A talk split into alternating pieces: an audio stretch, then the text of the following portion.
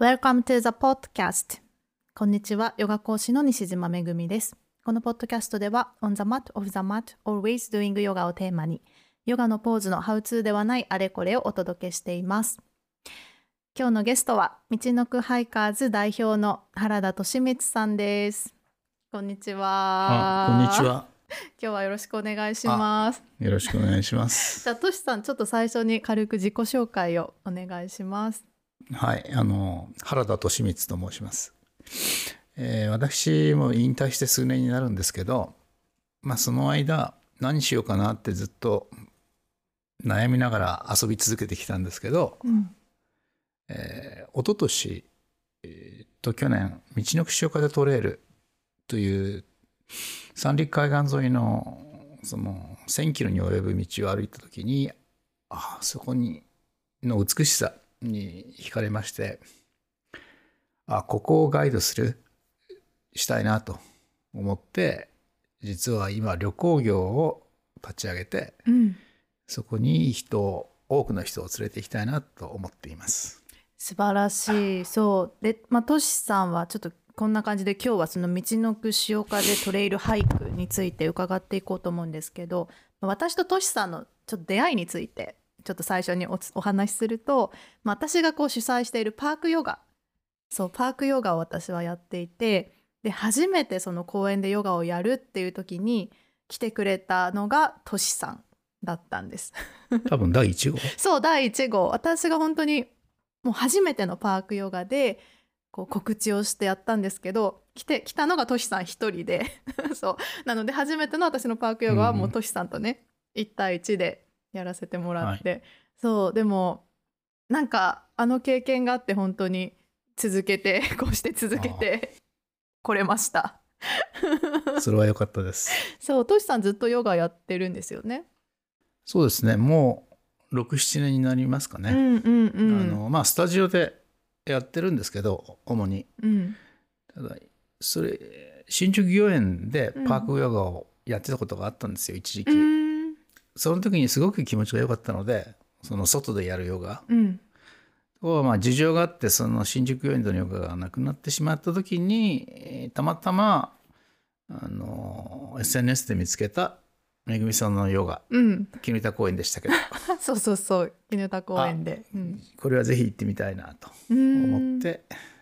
参加したんです。うんねそれからでもちょこちょこ定期的に参加してくださってえーねえでも気持ちいいですよね気持ちいい外のヨガは。やそっぱうりまあこれから暖かくなってくるのでまた再開する予定ですけどやっぱそういう自然を感じながらヨガをする気持ちよさうんをまあ私も知っているので、まあ、そのトシさんがこう新たに始めるこの「道のく潮風トレイル俳句」もまあすごい絶対楽しそうだし気持ちよさそうっていう印象があるんですけど、まあ、トシさんそもそもこの道のくエリア、まあ、いわゆる東北エリアとのなんか出会いというかなんか結びつきって何なんですかあのさっきちょっと話したように、まあ、引退してからうん山登りを始めるようになったんですね、百うん日本百名山。日本百名山。ええあのまあ、有名な山が北海道から、あー九州までえー百座百の山。百の山がうんあのあるんですけど、まあ、それを一つずつこう登り始めたんですよ。へーででもこう登ってるうちにこう山に登ってはこう降りるっていういわゆるピークハントっていうのによりもこう山と山をこうつないで歩くうん重走うんというものの方があ楽しいなとうん思うようになったんですよ。それで、えー一番最初に重走したのが、うん奥秩父って言われるところで、うんえー水垣山から金峰山拳ヶ岳そして東京の雲取山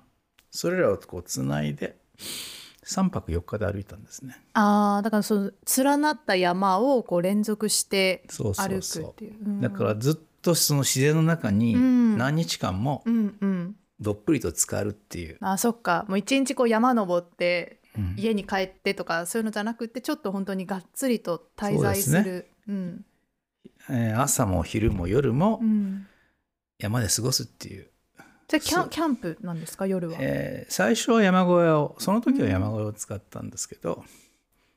だんだんそのもっと自然の中でと思うようになってそのテントを張って、えーテントを担いでこう行くそういうスタイルルになってきましたね。うーんそれでその山で過ごすっていう魅力に目覚めてそうですうん、それでいろんなとこ行ったんですよ。うんえー新潟と長野の県境にある信越トレイルとか熊野古道の一つうん大峰奥掛道っていう奈良県の吉野からうん和歌山県の熊野本宮大社までこれは4泊5日ぐらいうんそれ以外にもまあ北アルプスとか南アルプス、うんそこも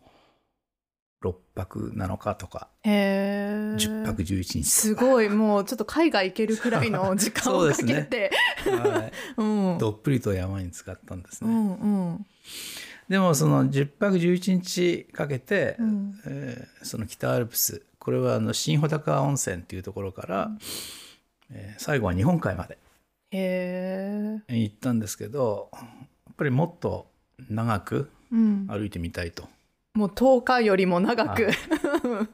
そこで、うん、えーみうんたどり着いたのが道の串岡でトレイルへーなんですようん、それは長い10日より長くかけて歩いたんですか、はいここは1,000キロを超えるうん本当に長いトレイルなのでうん私は2回に分けて歩いたんですけど、うん、 47日間かかりましたえそれなトータルでトータルで47日間はい、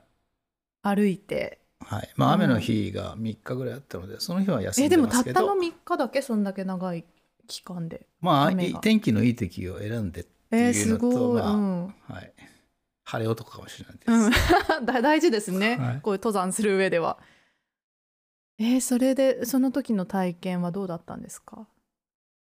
それはとても素晴らしかったんですよ、うんちょっと道の口紹介トレイルうんご紹介しましょうか、うん、これこれはトシさんがあの作ったっあ違いますよていうのじゃなくてもともとそういうものがあるそうねこれはオフィシャルのうん環境省が作ったものなんですけど、そういうのこがあれるねんだ。もともとその、まああの皆さんご存知のうん東日本大震災うん2011年3月に起きた、うんうん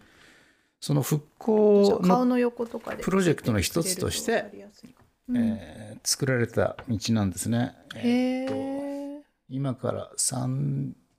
年前に全線開通したんですけどうん出発点は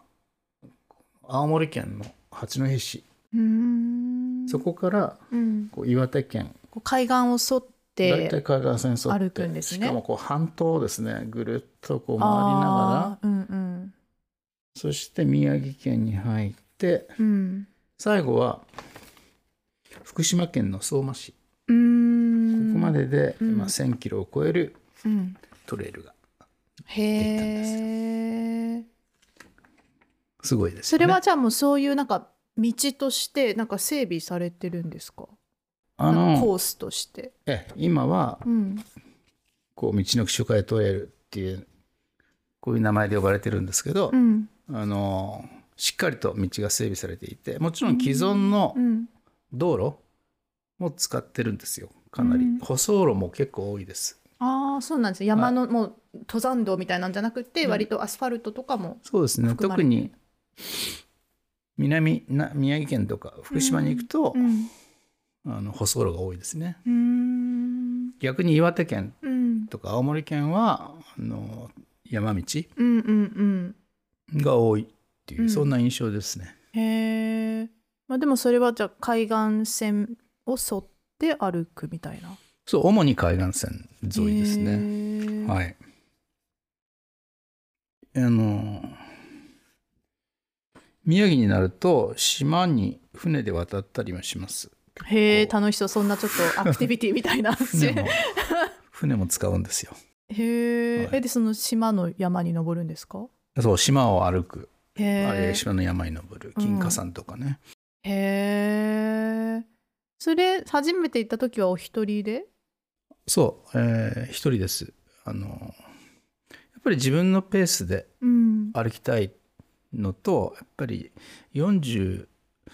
日も付き合ってくれる人がいない。まあた確か に確かに、えーいくら友達とはいえちょっとそうはい47日間はー無理確でかすによねまあちょっとがっつりなので一人で、えー行ってきました。 うーんその時はなんかなんだろうまあ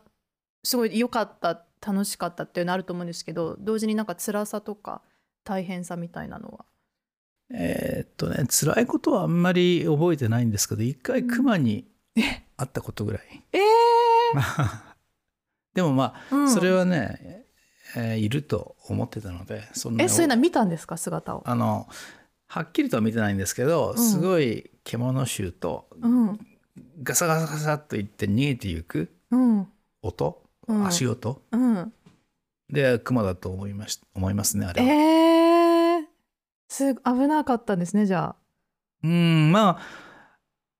向こうも怖いんだと思うんですあーよ。まあ逃げてったからね、ううんんあでも匂いがするんですねそうやってそうまあたまたま僕が風下にいたので、ああえーこれ鳥鳥小屋がでもあるのかなっていうかその、うんそれぐらいの強い匂いがしたんですよ。へえ、はいまあそれだけ自然の中にもう身を置いてるっていうそうですうーね。んえじゃあまあそれがきっかけでその道のくエリアに惹かれたっていうかなんかそれはやっぱその体験はやっぱ今まで登った山とかトレイルとは全然違ったんですかあのまあもちろん長長いっていうことが一番の違いでしたけど、うんもう一つの違いは、まあ、それまでの山の重曹っていうのは本当に山の中を歩くうんなので、人がその住んでる気配っていうのはあまりないんですよその山小屋を除いては。うんただこの道の周回トレイルはその人が住んでいるところを歩いていく、うんまあ、海岸沿いなのでうん漁村もあれば普通の集落もあり、うんあるいはもう大きな町もある。へーなので人との出会いが多い人と出会うチャンスが多いっていうのが普通の山の重曹と決定的に違うところだと思うんですよ。そこで暮らしてる方たちの姿とかそうそうそうまあ、リアルに会話を交わしたりとかへえそうなんだ、ですよ。うん実際にそのいろんな出会いがうん私の場合もありましたし、うやっんぱりねこの道の口を変えトレイル歩いた人が必ず言うのはやっぱりこの道の口を変えトレイルの魅力一番の魅力は人との出会いっへえてすすみんなそう言いますね。じゃあその人とのこう出会いとかコミュニケーションも楽しめるそううーんなんか特に印象に残ってる出会いはありますかあの最初行った時は秋だったので、うんその時2010ん10 19年今22 20 2020年ですねうんで松茸が豊作だったんですよ、あ松茸、うん、はいです,、えーふますすごいたくさんの松茸をもらってその現地の方現地のか人ら2回に2回かな、うんあ3回かあげるよって、はうん、、いもう気前がいいなと思いました、ねそういうのでも抱えて歩いたんですかその時は、うんあの1回目は、まあ、たま夜うん焼いて食べたんですけど、うんうん2回目はすごくたくさんもらったのでそのまま、あの宅配便で、うん、送った。え東京の自宅に送って、ううんちの家族に食べてあもらーいますした。はごい素敵へい、え。それなりなんかその方と仲良くなってなんかあげるよみたいな。いやいやたまたまんその歩いた時に、うん歩いてた時に、うん山の中でっていうか、うんそのトレール上でうん。こんだけ偶取れ然出会ったんですよね。へえでもくれちゃうんですね。そうですよ ねだからうん。まあそういうこととかね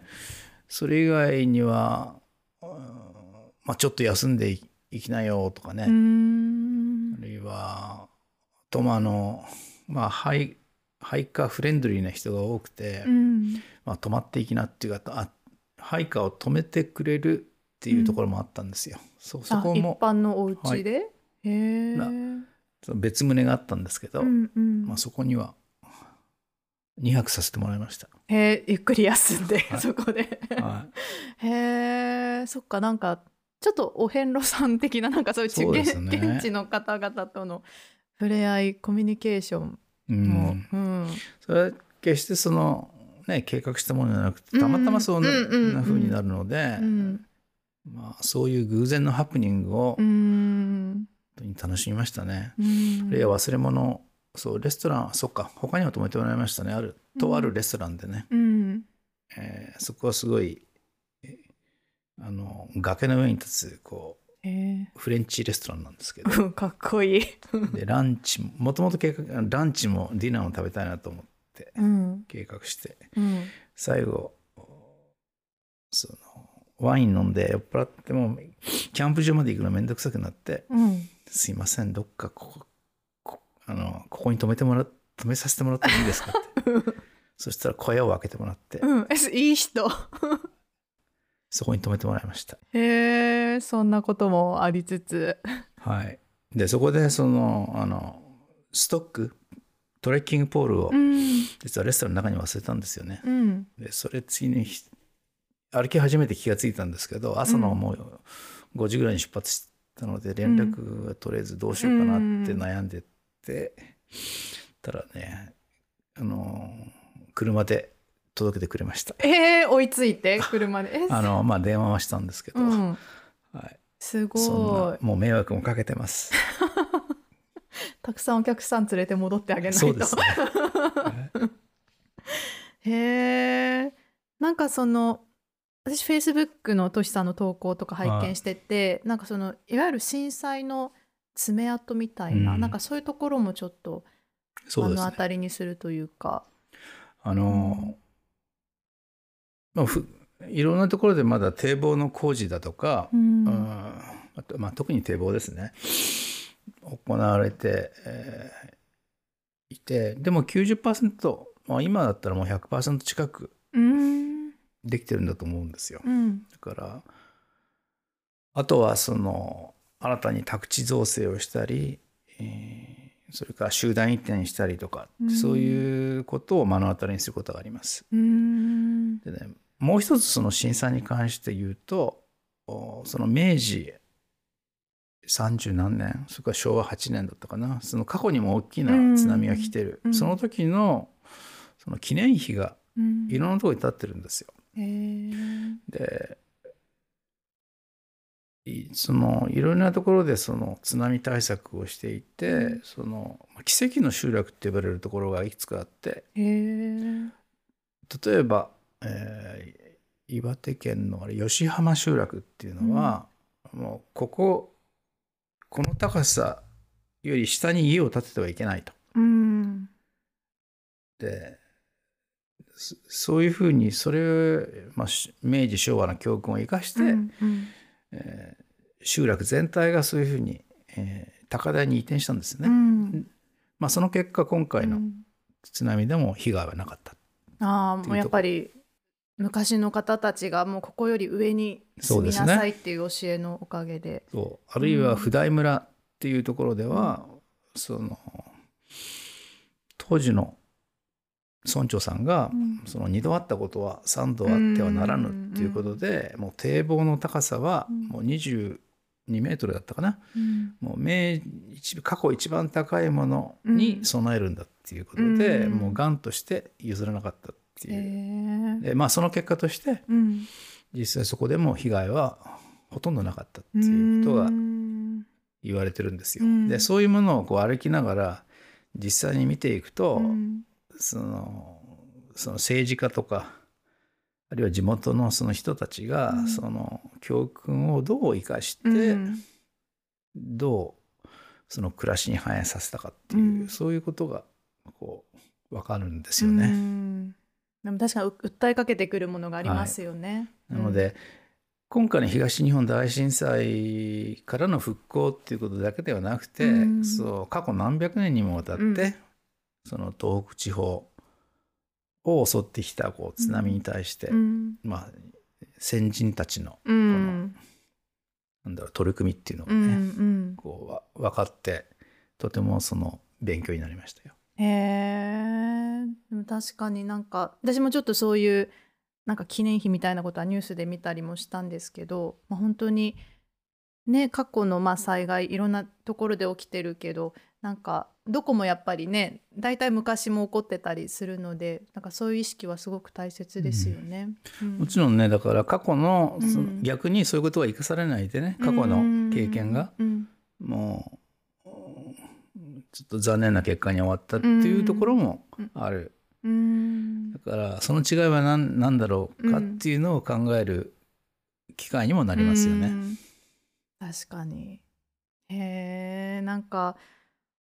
まあそのとしさん自身がそうすごくこう心打たれて、まあ、今回その自分でそれをガイドする立場になろうっていうことで、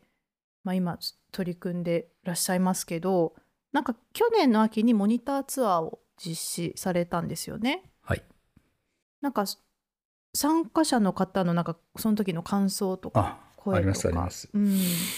えっとその時はね、えっと7人の人に参加していただいたんですよ。うん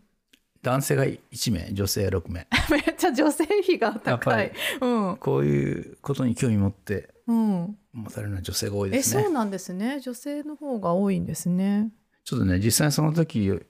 んえーっとちょっと紹介しますね、うん。どんなコメンうん。トを言われたかっていうと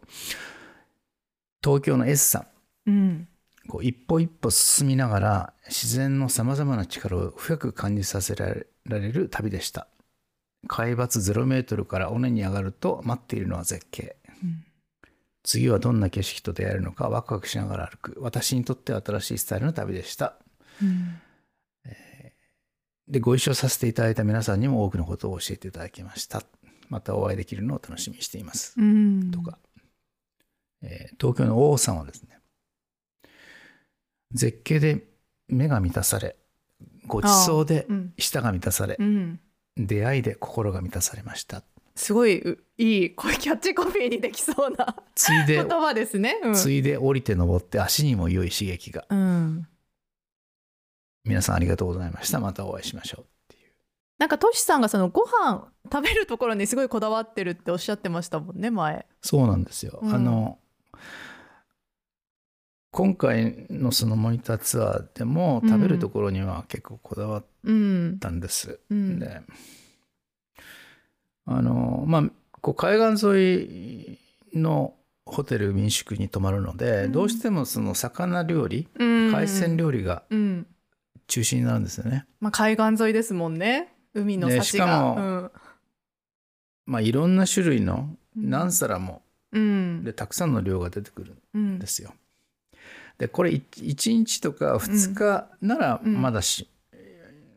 ねうん我慢、まあい い我慢で美味しい、まあ、美味しくはい食べれますよね。いいと思うんですけど、うんこれがみ、ねむうん6日間も続くまとあ、なる確と、かにちょっと三三日四日目ちょっとなんかちょっしんどくなってくるかも。ちょっとなので うんなるべくまあ違うものを、うん。それから夜ちょっとヘビーになりそうだと思ったら昼を軽くするとか,、うんうんだから昼はおにぎりとかうん。であとはフレンチとかイタリアンとかっていうものをこうんう組み合わせて、うんまあ、なるべくバラエバリエーションうをん。持たせる、へーようにしました肉も食べたりとか、そうそ うそう魚ばっかりじゃなく。肉うん。も、へえ。なんかそれは民宿の方とかレストランの方とかになんかとしさんが交渉とかされるんですか。えーまあまだそれほどその交渉するほど 馴染みでもないので一応出てくるものは全てうんうん美味しくいただくと、うんだかうらん、まあ、どこに泊まるかっていうのを自分まあここに泊まったらこういうのが出る,、うん出るなと、うんうんまあ事前にこう一一度は全部泊まっているのうんうで、ん。それでそのうん組み合わせを考えた。っていうことなんですよよ。なんかまあそういうのも含めて、まあ、そのトシさんが実際に、まあ、このツアーをこう自分でガイドをしていくにあたってなんか旅行業の資格を取ったりとかかなりこう本格的な動きをされてるじゃないですか。なんか大変さとかなんかこう形にするまでの苦労とかってそうですね、うんちょっと旅行業が必要だってことを最初は知らなくて、うん、なんかこういうねオフィシャルなんかツアーをやるにはその資格が必要なんですよねその旅旅行業の私はあの通訳ガイドの資格を持っていたので、うん実はそれがあればいいかなってうんうん思ってたんですけど、うんそれじゃダメよってある人に指摘されて、うんまあ、それであ、まあ、旅行業頑張ってとうん取りましたけど、まあ、それは集中的に勉強すればうん多分取れると思うんですけどあそうなんだへえもっと一番大変だなと思ったのは、うんそのもちろん47日間歩くわけにいかないので、えーああそのフルでね、えーうんこんあの7日間のツアー、うんを作っまあ、北と南でうんうん全部でまあ14日間になりますけどあ、うんなるんですけどその日程をつ作り日程表を作り上げるのが一番あ大ー変そでしたのね工程表みたい工程な表そのちゃんと歩くと47日でしたっけそれかかるのを、まあ、7日間7日間のこう2つのツアーにトシさんはこうやったんですわプログラムしたんですよねなのでそのプランを作るのが大変だあのつまりあのいいところがたくさんあるので、うーんそのその中からこうこうそうですよねまあここはちょっとハ特ブ効果みたいなもっとまあいいところをこう、うんえりすぐっていくっていう、うんまあ、その作業がうん結構大変でししたここをた、うん歩かないのは残念だなとかね、うーんそっかでもまあ7日間でも一般の人にとってはね、うんちょっと長いかもしれないんですようんうんね。うんまあ、まあね会社とかい行ってるとやっぱお休み取るのも大変だったりするから、うんまあ、7日だとなんとかそ頑張ればねう、ねいけるかなっちょっとていう人頑も張ってうん、土日と合わせて5日間そうですねうんうん休み取ってもらって、うんうんでうん今回もあの休日が入るようにはうん準してるので4日休んでいただければいい,、そうツアーもあります。一応トシさんがもうすでにこうもう日程も決まってるんですよねこのツアーがちょっとあの下のディスクリプションにも詳細を入れておきますけどご興味ある方はもう日程が決まっているので、なんか北と南のツアーがそれぞれあはるんいですよね、ちょっと簡単にご紹介していいですかうんはいまあまあこんなところをね歩くんですけどこのこれはね宇野須断崖って呼ばれているところ、宇野須断崖はいまあ北山崎に続く、まあ、リアスの本当にあー絶景ですね。で、まあ、こういうところを中心にそれは南部みなこれは北北こ北れではす北ね、えー北部はうこん、のように今年の6月4日から1週間あーちょうど梅雨ですけど大丈夫梅で雨すかに入る前 ねまあ大丈夫かかなるかもしれないそれから秋は10月8日からの1週間、一応出発日がそうなってるんでもすちろんね7日間休み取れないっていう人もい,、うんると思うんですね、うんその場合は5日であ、終え5る日ことも間できるにもできるんですだね。から土曜日うん。出発なので土日月火水ああ、なるほど。でもいいです5日間参加でもいいんだ。でもおすすめは7日間、うん これが北のそれ北のコースの特徴とか魅力はどんなところですか？北はですねこうんの青森の八戸から岩岩手県の陸前高田市までなんうですけーどんあのやはりリアス海岸うーんが多いんですよ、なので本当にあの絶景の中を歩いていくへえ。っていう感じですかね。あの断崖に高さ2 0 0ルくらいの断崖なんですよそこを、うんからこう海面レベルまで降りたりへえ。で手掘りのトンネルをくぐっ たり、うん。手掘りのトンネル？まあ、手掘りってもちろんダイナマイトを使ってるんですけど、うんその海岸こっちの海海岸のこっち側からうん。向こう側に行くためのうん。トンネル？トンネルが作られてるんですよ。それへ2ー箇所あるんですけど、うんまあ、そういうとこを通ってそれ立って歩けるんですか？まあ立って歩きます。ただ中にコウモリが住んでますけどああ、す原始的な雰囲気を 楽しみながら。そうへえ。ああーちょっとこれですね。それが手掘りのこれ手ト掘ンりネルなんだ。でこういう海岸も歩きへえ、綺麗。でとても綺麗なあの浄土ヶ浜とか三ノ岩っていうとへえ。ころも歩きます、なんかご飯も美味しそう。それからもう歴史を感じる桑台峠っていう、まあ、大名行列なんかの使った道、うーんそういったところ歴史をこう感じながら歩くのもいいですよね。なんか奇跡の一本松ってそれこそ震災でそうですねね残ってる、ここ陸前高田市なんですけど、うん、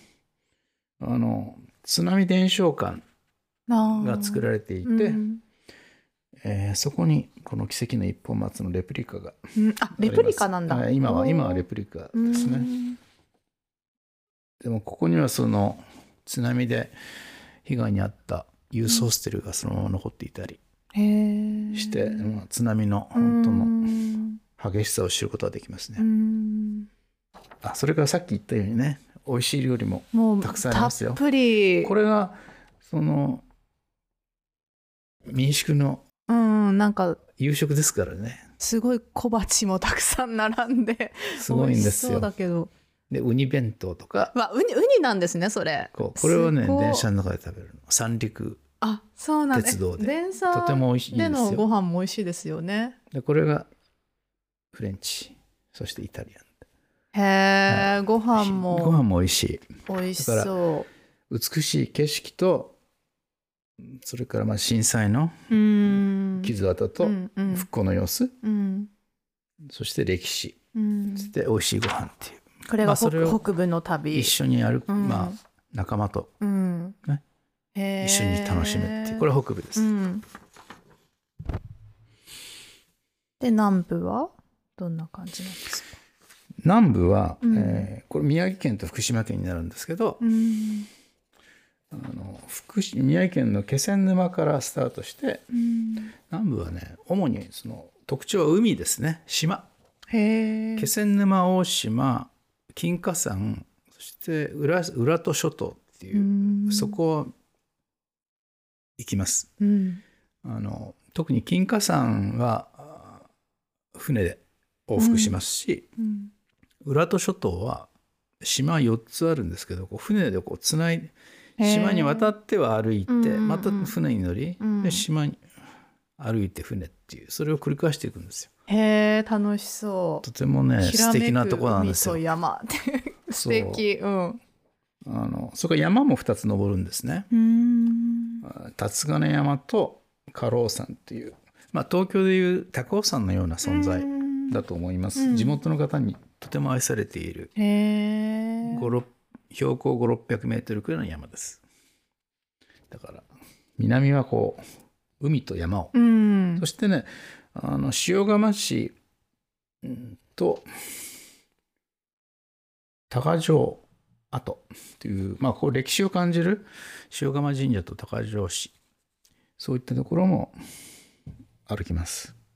こっちもご飯がすごいですここもねやっぱなんかもう小鉢なんかもうたくさんおかずが並んではい美味しそうあの美味しいピザハウスもピザピザここにはない写真はないんですけど、ピザ屋さんピザもあるんですかピザも用意してますへえレストランに行きますとても美味しいですよこれが南部の旅はいへえこっちがその5月あそうで21すね日から日程は5月21日からの7日間、うんあるいは5日間うんうんそして秋がで秋が10月の終わりから11月の初めうんにかけてですね紅葉とかあには早いかまだその時期は、いやいやもう紅葉バッチリですねあそうなんだへえ10月の終わりはい素敵秋はね、うんあの紅葉樹の葉っぱが落ちてうん海がよく見えるんですよああなるほど、それ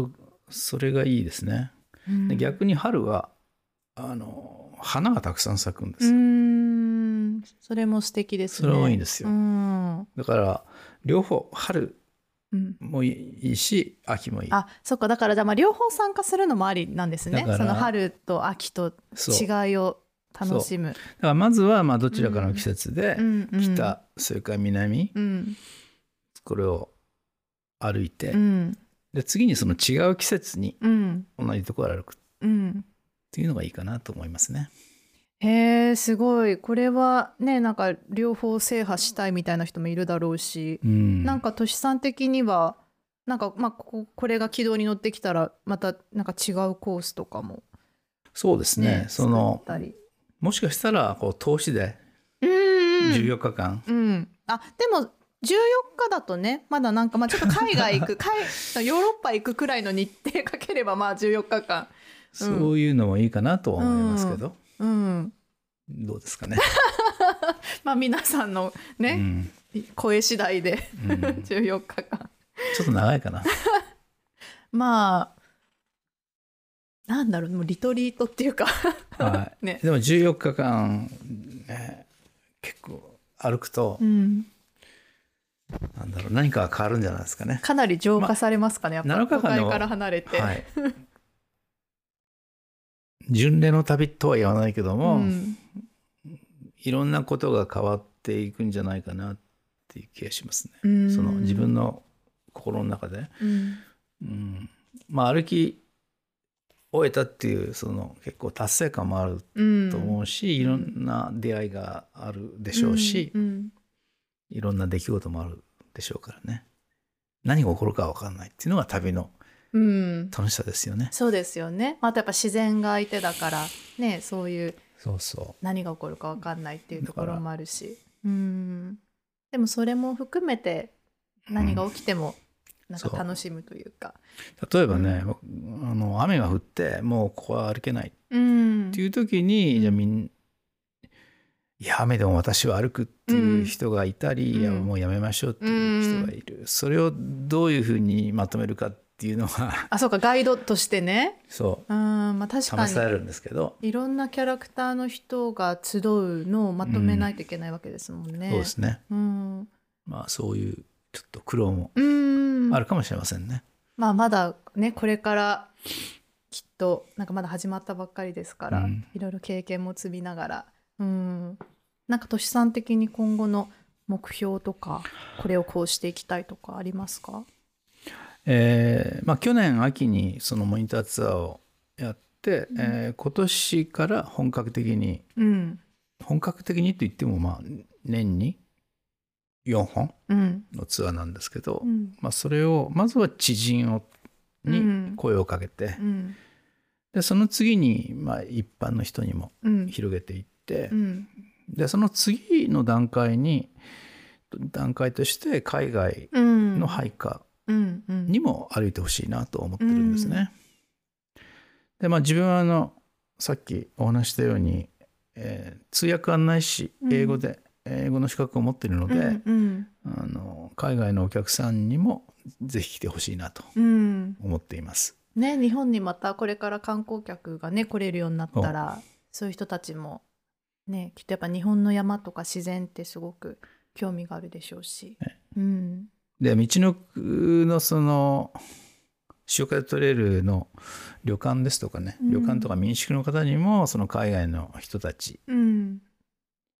にえーサービスしていただきたいっていうか、うん触れあの接触してほしいなとうん思いますね。だってもうすでにその私のパークヨガでねがが海外の方いらっしゃるけどやっぱこのツアーすごい興味持ってましたもんねみんな行きたいって。そうでしたうね。ん、